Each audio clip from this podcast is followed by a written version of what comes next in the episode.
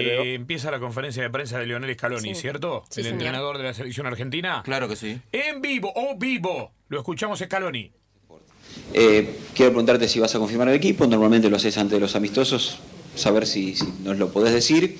Y lo que viene para la selección argentina son dos fechas FIFA más que son amistosos. Y, después ya vienen partidos todos por los puntos, eliminatorias y, y Copa América. Quiero preguntarte si estos partidos que vienen, en octubre y noviembre, es donde por ahí se termina el periodo de pruebas, porque todavía seguís eh, convocando un montón de chicos que, vas viendo en cada uno de los amistosos.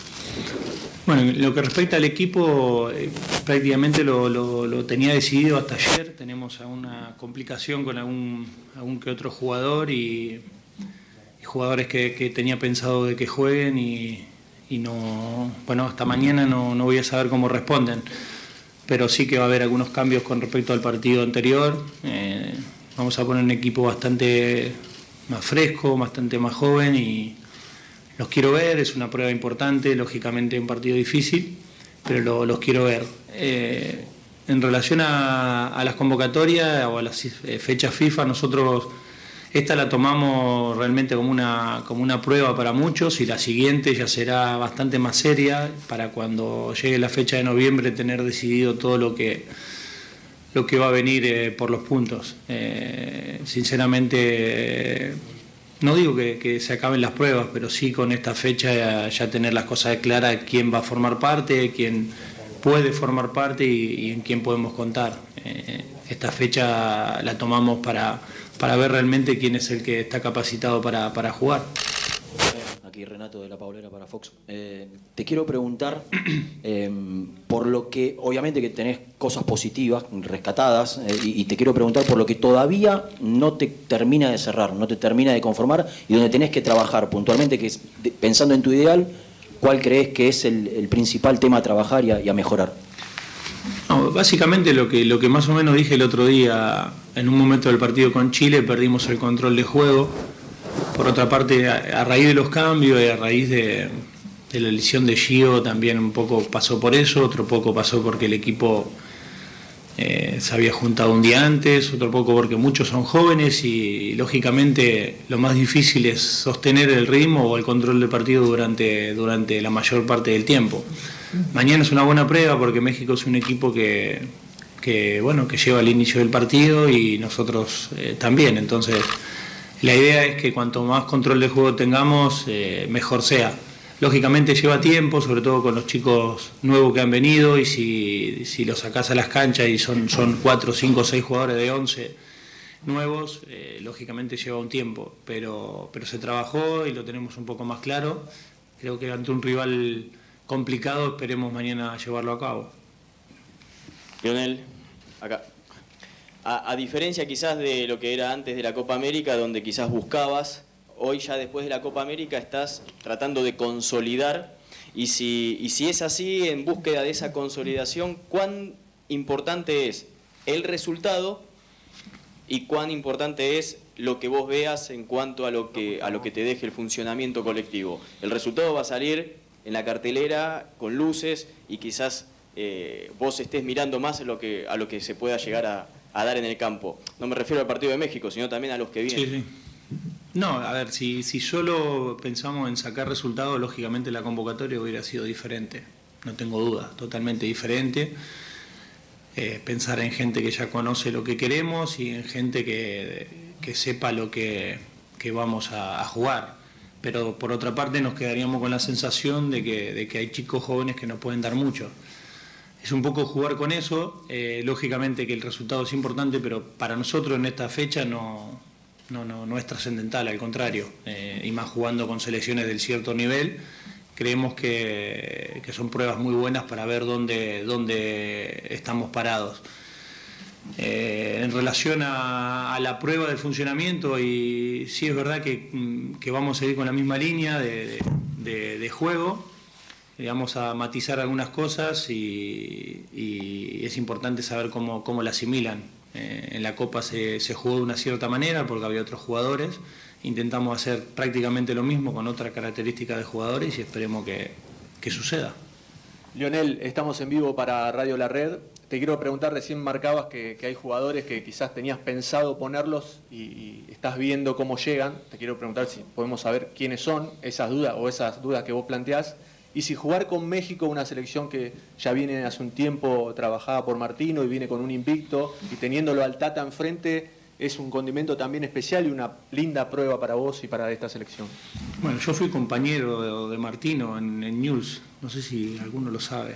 Cuando yo debuté en, News de Rosario, eh, él estaba en... Eh, y para nosotros era, bueno, para mí en ese caso que había nacido en News, era, era el ídolo del club y lo sigue siendo, lógicamente, pero bueno, fue una referencia eh, toda la vida y, bueno, marcó una época para todos los que en esa época jugábamos en inferiores y tuvimos la posibilidad de jugar en la, en la primera división de Newell's. Yo tenía 16 años, creo que tenía 32, si no me equivoco.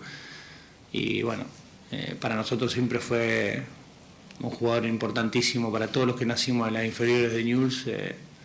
Es una, referencia importante, tiene una, idea de juego muy clara y, es muy importante jugar contra, no, no, no, no solo con el Tata, sino contra esta selección de México que yo creo, creo y estoy totalmente seguro que va a ser un equipo muy difícil para cualquier selección del mundo. Es un equipo que creo que tiene jugadores a la altura de los mejores y, va a ser complicado.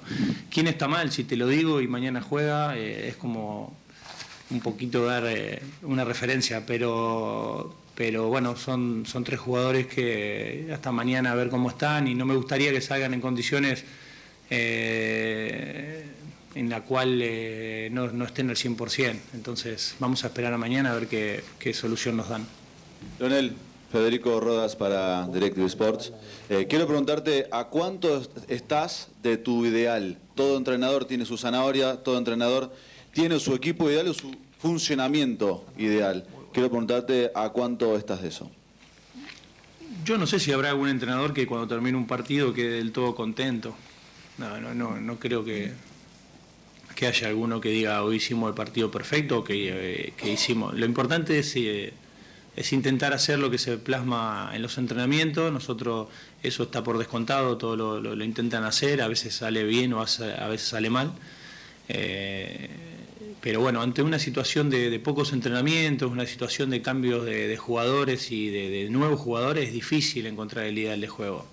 Por no decirte imposible. Si es verdad eh, que se les puede dar una idea y matizar algunas cosas, pero nosotros hicimos entrenamientos realmente positivos en el cual todos pudieron entrenar al 100%, fue el martes pasado antes de Chile y el domingo, ayer, no hicimos más entrenamiento pensando fuerte en el partido porque unos venían de viaje y el otro a preparar el partido de México, los que jugaron contra Chile no podían entrenar hasta el domingo, entonces entrenamientos de, de toda esta gira hicimos dos no se excusa porque el Tata también habrá tenido un problema. Ahora, para encontrar un ideal de funcionamiento es complicado, entonces eh, lo importante es que ellos asimilen y que intenten hacerlo. Después si sale, eh, se, intentará corregir. ¿no? Vamos a la última fila. Profesor, aquí al fondo. Acá, acá. No, que no se bien. Pero Rodríguez de Fox Sports, si me permite, dos preguntas. La primera, eh, no, no, no quiero faltar el respeto a la historia argentina, pero desde hace mucho tiempo esta selección tiene muchas individualidades, nombres rimbombantes, apellidos importantes, pero colectivamente deja mucho que desear. ¿Qué, ¿En qué punto está o, hasta cuándo veremos esta Argentina que no solamente llega a las finales, sino que las gane, que sea un equipo competitivo, que imponga, que, que se respete fuera? Y la otra, personalmente, ¿qué ha sido lo más complicado para formar a su equipo con todo el entorno en contra, con todo el entorno en contra suyo, que si no tiene nombre, que si no juega bien, que si no dirige bien, etcétera, etcétera. ¿Qué es lo más complicado que le ha pasado? La primera pregunta no estoy de acuerdo en ningún concepto de lo que dijiste. Mm, respeto tu opinión, pero llegar a tres finales y, perderla dos a penales y una en el minuto 118, si eso no es competir, creo que donde vamos. Y en esas finales Argentina demostró ser un equipo competitivo y un equipo. Lógicamente en el, último a lo mejor año y medio o dos años sí que, hubo cierta incertidumbre, pero antes que eso Argentina del año 2012-2013 al 2017-2016 jugó tres finales. Y tres finales significa a nada de salir campeón de dos Copa América y un Mundial.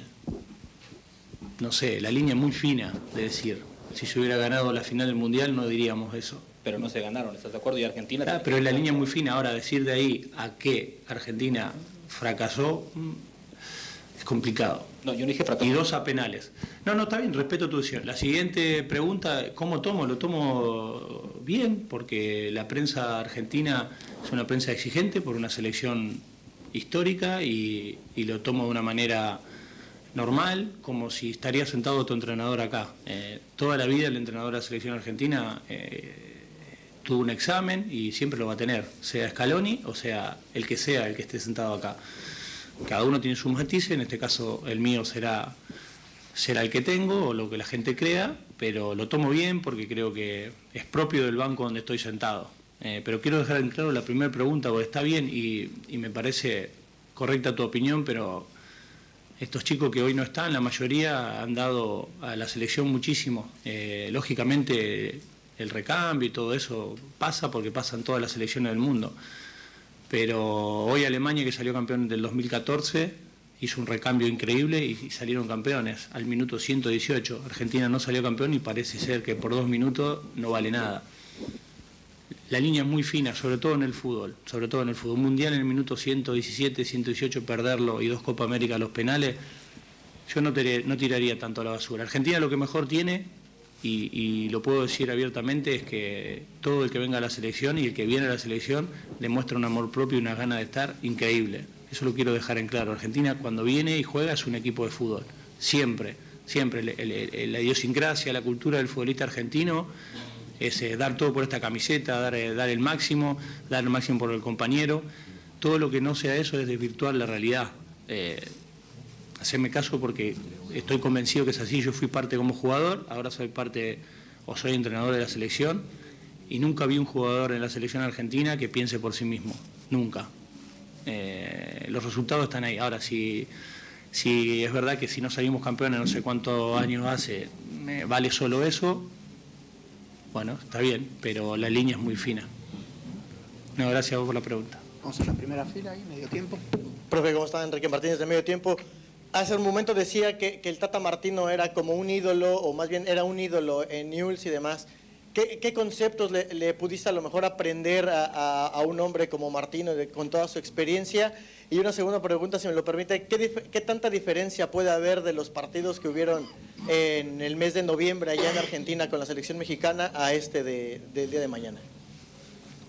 Eh, la primera pregunta, nosotros eh, como cuerpo técnico y creo que la mayoría de entrenadores eh, ven el funcionamiento de todos los equipos, en este caso nosotros seguimos el funcionamiento de México, algunas cosas nos gustan, nos gustan que para hacer con nuestro equipo, otras cosas no, pero sí que estamos por la, bastante parecido en la línea de juego, en, ser un equipo protagonista, en un equipo ofensivo y en eso estamos de acuerdo.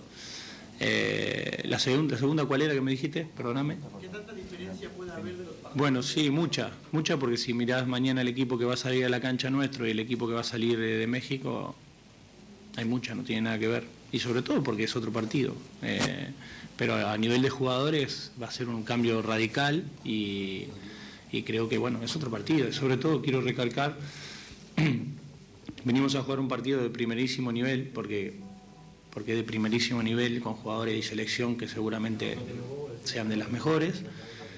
Eh, todo lo que rodea al partido es impresionante, menos la cancha, menos el, el césped de, la cancha. Y eso es de remarcar. Es complicado, lo digo antes del partido, porque si después lo digo después del partido, parece ser una excusa. Lo digo antes porque han traído el césped dos días antes, lo montaron y la verdad que es complicado. Vamos a la segunda fila. Leonel, ¿qué tal? Silvana Pagliuca de Al Día Dallas.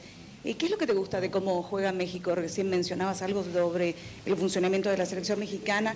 ¿Cuáles son esas cualidades que mencionabas para um, augurar un futuro tan brillante para, México, diciéndole que le puede competir a cualquiera de los grandes?